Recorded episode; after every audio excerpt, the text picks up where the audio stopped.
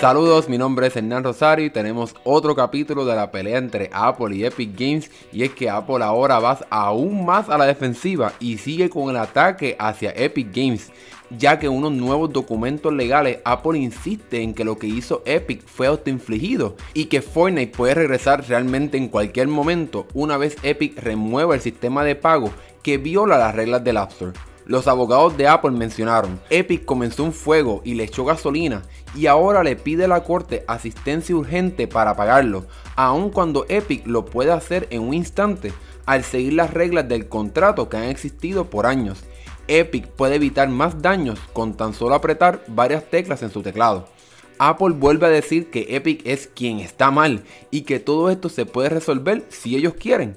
Sin embargo, como dice Apple, Epic insiste en usar a los jugadores de Fortnite como rehenes en esta batalla legal. Apple escribió en estos documentos legales otros argumentos que usará en el juicio que se celebrará el próximo 28 de septiembre. Apple insiste en que ellos están velando por sus intereses, ya que el contrato existe para crear una tienda segura y lo que hizo Epic afecta esa seguridad que ellos quieren preservar. Sin embargo, Apple también sugiere que Epic hizo todo esto porque Fortnite ya no es tan popular y está haciendo todo esto para llamar la atención de un juego que ya no está al nivel como estaba antes.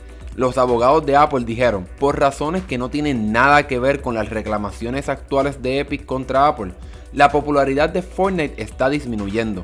Para julio del 2020, el interés en Fortnite había disminuido casi un 70% en comparación con octubre de 2019. Esta demanda y los titulares de primera plana que ha generado parece ser parte de una campaña de mercadeo diseñada para revitalizar el interés en Fortnite. Apple asegura que con todo esto que está pasando, Epic no está sufriendo realmente daños irreparables como dice la empresa, ya que según sus fuentes y el propio Epic Games, esta empresa no está perdiendo mucho dinero con la ausencia de Fortnite en el App Store. Según Apple, solo 10% de los usuarios juegan solamente en el teléfono y que el App Store es un mercado bien pequeño con respecto a las ganancias que genera Epic de Fortnite.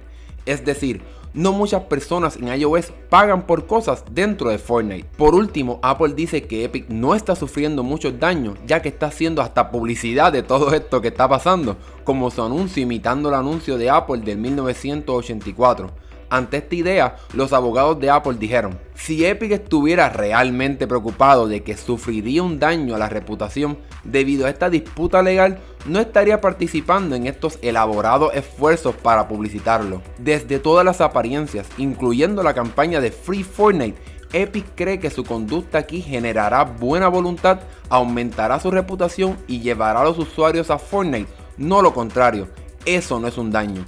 Con estos argumentos, Apple busca convencer a la jueza este próximo 28 de septiembre, una vez estas empresas se vean en este juicio. Pero como he dicho en mi pasado video, estoy bastante seguro que Epic no ganará ya que la empresa rompió el contrato por su propia cuenta en busca de cambiar la actual situación del App Store y su posible monopolio.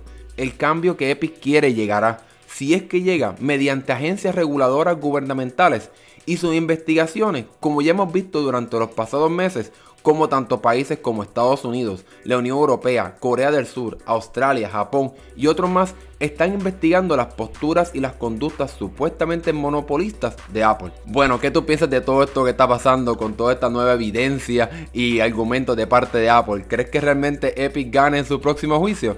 Déjanos saber lo que piensas en la sección de comentarios y si te gustó este video, dale like y suscríbete para que veas más videos como este. Mi nombre es Hernán Rosario, nos vemos en la próxima.